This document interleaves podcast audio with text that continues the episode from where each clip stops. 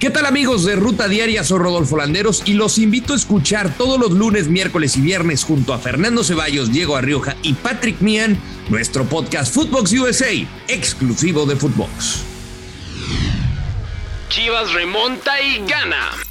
El equipo dirigido por Marcelo Michele Año cumplió con el compromiso de la jornada 4 ante el equipo de Juárez. Un partido plagado de emociones donde Fernando Arce colocó el primer gol del encuentro al minuto 7 para el local. Enseguida, Alejandro Arribas con un autogol puso el empate para el Guadalajara. Gilberto Sepúlveda se fue expulsado al 53 y a pesar de ello, con goles de Alexis Vega y Jesús Angulo, Guadalajara concretó la heroica, derrotando 3 goles a 1 a Juárez. Con esta victoria, las Chivas se colocan en el quinto lugar de la tabla con 7 unidades, mientras que el equipo de Juárez se coloca en la octava posición con 6 puntos. Esto se tiene que reafirmar partido a partido. Sin duda alguna, con participaciones como las que ha tenido durante la temporada, está más cerca de convertirse. Él es alguien que quiere quedarse en el club, a ser campeón, convertirse en un referente. Jaime Lozano llega al Necaxa. A través de un comunicado en sus redes sociales, el cuadro de Necaxa hizo oficial la llegada de Jaime Lozano al timón del equipo tras la salida de Pablo Guede.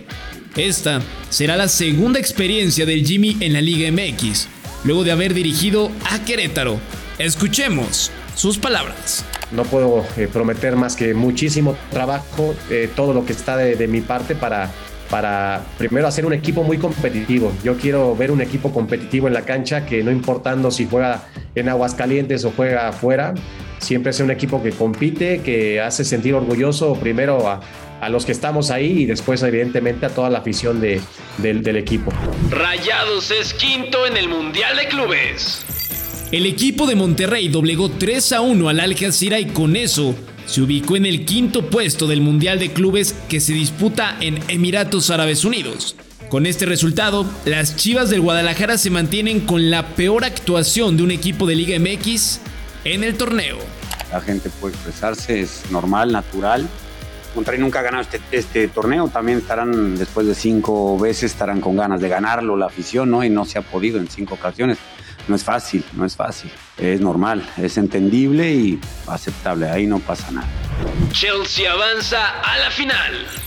Los Blues le ganaron 1 a 0 con gol de Romelu Lukaku al Al Hilal de Arabia Saudita y con eso meterse a la final del torneo, buscando revancha de lo sucedido en 2012 cuando se les escapó la oportunidad de levantar el trofeo, perdiendo en aquella ocasión ante Corinthians.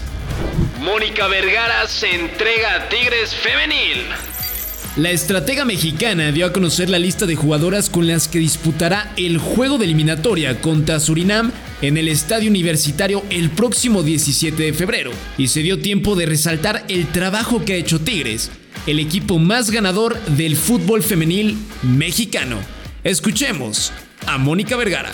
Es un club, un estadio, una afición, un plantel de jugadoras que ha roto con muchas cosas y gracias a ellos se han roto, por ejemplo, récords de audiencia. Entonces, eh, llevar a la selección nacional a ese escenario eh, es de verdad que un compromiso muy grande.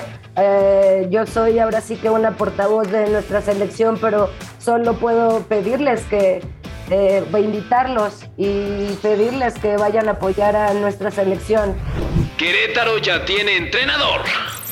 El estratega argentino Hernán Cristante fue anunciado a través de las redes sociales del cuadro emplumado como su nuevo técnico, ocupando el cargo que dejó la vacante Leo Ramos.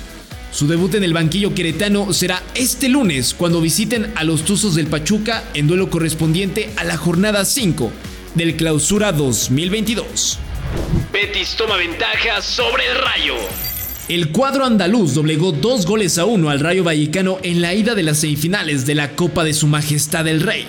En el juego no tuvieron actividad Diego Laines ni Andrés Guardado, quienes se quedaron en el banquillo.